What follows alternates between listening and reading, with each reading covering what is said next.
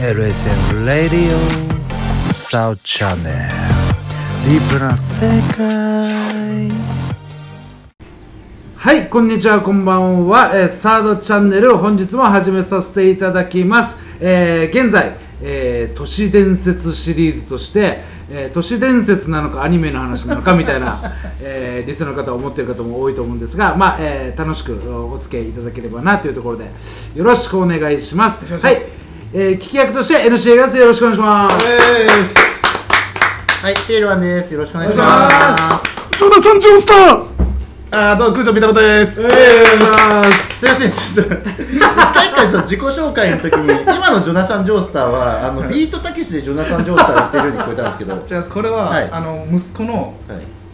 東方丈介に会いに行ってる時のジョナサン・ジョああースなるほど4部でもう年取っちゃってターです。ちょっとボケてる時の、はい、そうですねただ透明な子を育てることになってボケがちょっと解消しましたけどね勝手に息子のカードを使いまくったっていう。そうですね、もそういうビータルさん、本日はどういうテーマでそいくうんででしょすね、うかまあ、やっぱり、まあ、ジョジョの話も出たんですけど、はいまあ、ちょっとですね、まあ、僕が大好きなラーメンの話からっていうことで、まあ、これは都市伝説ですかね。ラーメンです。ラーメンの都市伝説ラーメン何ですかまあ、ラーメンの常識を変えた有名漫画家の話ですね。漫画家がラーメンの常識を変えたんですよ、はいえラーメンの具といえばペルーは何がありますか。ラーメンの具といえばチャーシュー、えー、ネギ、えーメンマ、あーなんだろうなあとほうれん草家なる家系ですね。ナルト、はい、そこ、ストップ。ナルト ナルト皆さんナルト出てきますよねはまずそのラーメンの絵ってどういうの絵が浮かびますいどういう映画ラーメンえなんかチャーシュー醤油麺と醤か油系醤油系醤油系のさっぱりラーメンですね、まあ、ラーメン食べてる人のもし絵って出てこないですナルトを食べてるラーメンの人の絵ってあもう完全にもうラーメン小池さん小池さんしか出てこはない出ましたラーメンの好き小池さん、はいほっぺたもですよねはいこれは藤子不二雄先生が作ってナルトっていうのを、はいひろこの売れてなかったナルト海峡のものを入れようとしてひたすらナルトを乗せた結果なんですよ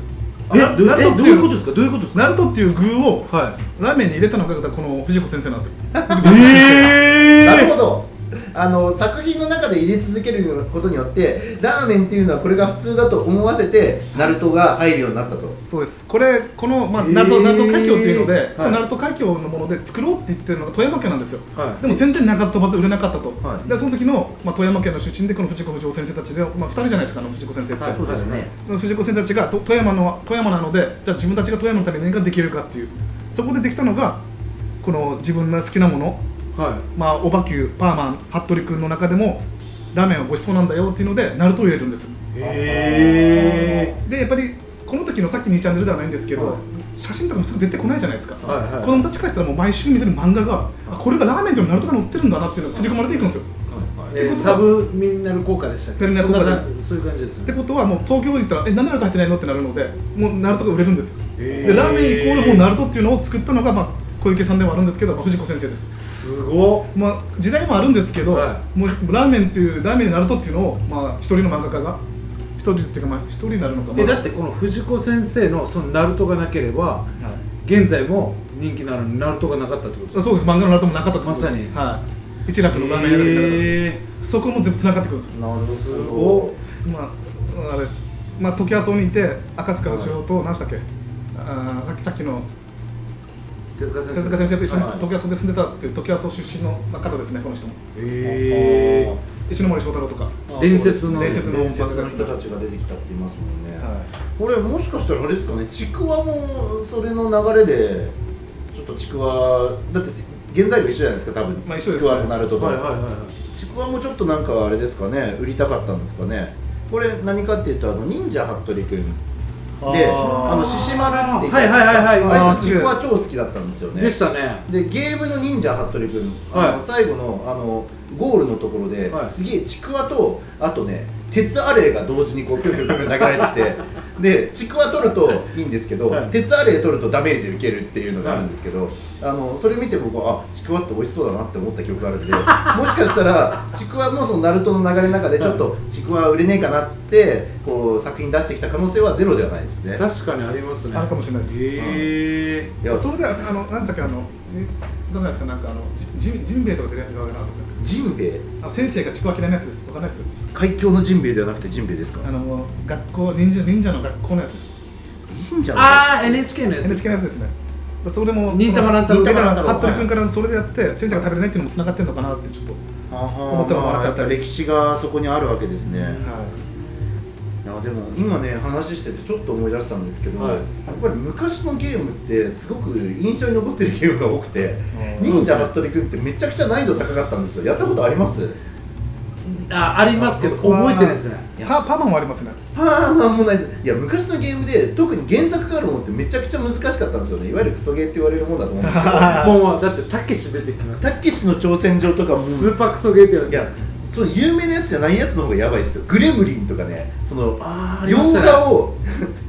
あとアメリカとかあー世はい界はいのはい映画をテーマにして作った「ネバーエンディングストーリー」とかね、はいはいはいもうそういう作品ってまあ全クリできないんですよ特に当時攻略本もない中で僕ら子供で確かになかったです別のものですからねどこにどう何をしたらこの先進めるのみたいなもう無理やろうって言って大体の人が諦めてたっていうのがあったんですみませんちょっと間に挟まれましたけどいやふと思い出しましちょたっとそれで言ったら、はいペールワンし、はい出身あの自分たち違うじゃないですか長野ですはい投げ投げ投はいげ投げ はいはい、これははいそうです ね。本編の方でありますけど思ったのがはい長野です。グラディウス、はい裏技やっぱり分かる感じでえすか上上ある下へ YBXA ですか。上上下下あ左右左右あそうだ最初だからそうですね。はい上上下下左右左右ですね。あれもコナコナミの裏コマンそうですよねやっぱやっぱそれはいやそれはだって売ってるソフト一緒ですもん。はえー、それは分かるんですあよれ上ある下へ YBXA なんでしたっけ？あスト2かい。一つですスト2ですねこれ。最最近下下あのるじゃないはい最近のなんかこのゲームって裏技ってないんですかねあなんんまりかない昔のファミコンなんかそこ良かったじゃないいですかやだってあのファミ通とかについてたはい大事大麒麟大麒麟じゃなかったでしたっ大麒麟でしたっけ大麒麟が大そうか大大技技の林ですもんね大麒麟、あれはすごかったですよね当時だからもう口コミで裏技知るしかなかったんで、はいはいはい今はもうインターネットとかねはいスマホでみんな調べますけどそれがない時代にもうすごい僕あれですもん山崎純一君のやつめちゃくちゃ読んでましたもんけあうち貧乏だったんで、はいあのこれそうか本編でも話したかったですね、はい実は「ドラゴンクエスト3」をあのはい買って全クリしたんですけど、はい実はあのスーパーファミコンがファミコンですね当時、はいファミコンがない状態で、はい親にファミコンとあと「ドラクエ3」のソフト どっち欲しいって言われて僕はすげえ悩んでソフトだけを買ったんですよ本体ないんですよで何をしたかというとその山崎純一君の家に行って全クリし同たんで級す同級生同級生ですあ全ク優リししいたんです優しいですね優しいんですよハードはその友達の家そうです そうですで山崎純一君のうち入れない時はあの宮田幸福のうちとあと倉下慎吾君のうち3軒あったん でもう毎日大体こうローテーションできてでまあ長野の田舎ってもう緩いんですよ、はい家とかも鍵かかってなかったりしてで誰もいない状態でも僕が入り込んででドラクエ3やってただ、はい宮田幸福のうちだけはちょっと鬼門で、はいこれねツインファミコンだったんですよああ感動ってますねなんですけどツインファミコンちょっとバグりやすくてへでー誰もが一度は経験あると思うんですけど、ドラクエ3のデータデータがセーブデータが飛ぶっていううわもうあの地獄の音ですそうデレレレレレレレレレレレみたいな曲が流れて絶望に陥るっていうのを2回やってうわだからあの宮田剛君のうちに行ってやる回数をちょっとずつ減らしていってなんとかでそきもるそも悪くないですけどねでもまあこれと全然つながるで言えばはいはいドラクエ2か1 2か3か忘れたんですけど、はいはこれもなんかコロナかなんかの呪文を予言したっていう予言の書って予言のこと復活の呪文はが多分出てきましたよ、へ去年ーそうなんですか出てきました出てきましたその限られた呪文の言葉の中に、はえーコロナのいなんか、この流行った用要パンデミックとか要素が入ってる入ってるっていう、あでへもそういえば思い出した突然説1個あるんですけどあのドラクエを買いに行く少年の話なんですけどもともとなんか無知能力とかいろいろあるって言われてた少年だったんですけど、はいはいこうその子がドラクエをドラクエの一番最初の初期のドラクエですね、はい買いに行く時に俺明日ドラクエ1買いに行くからって言ったらしいんですよえどういうことですか2と3がもう出るの分かってるんですよそうなんですよ未来分かるからっていうドラクエ1を買いに行くからってそっかワンって言うわけですだってあそうれなんでワンって書かれてました書かれてないですドラゴンクエスト最初ですドラゴンクエストなんですだからこれも2ちゃんから始まったよく聞けば分かる話がこう怖い話どうする話みたいな感じですへーこれはなんかこれ確か2ちゃんで見ましたねだからそういうなんか続編が出ることが分かってないと「ドラクエ1」とか言えない言えないですよねうんなんかちょっとあっと思いましたね面白いなドラクエ絡みで言うとでちょっと話戻るんですけど、はいさっきあのペルマの方が大義理の話だったじゃないですか、はい裏技の話、はいはい女神転生でしたかね25年ぶりに裏技が発見された去年、ええなそう昔の作品どうですかはい、ファミファミコンなんですけど、 はこの開発者たち何人かいるじゃないですか何十人って、はい全部隠しててこ去年出たバタバタっていうか発表したのがありますえそういうふうなやっぱりそれはやっぱりネット社会でもう隠されてたっていうかもう探せなくなるっていうちなみにどういう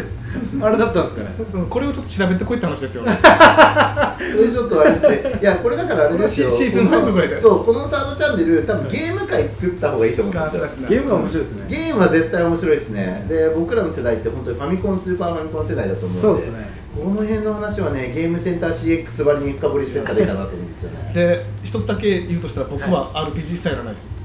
RPG ダメなのでドラゴンクエストと話したの全く分かんないですそあさっきの音の話ついていけなかったですも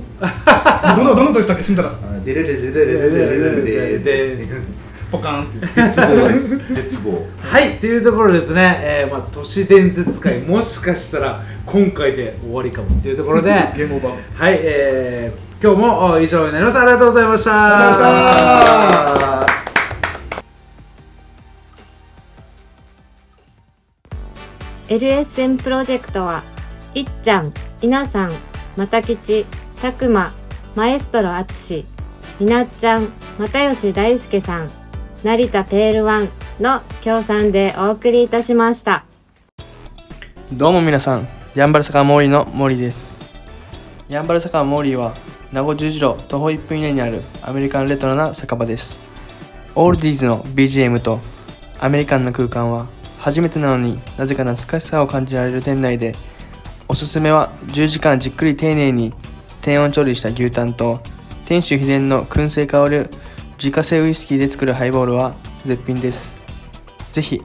フラッと遊びに来てくださいね。電話番号は070-3803-7889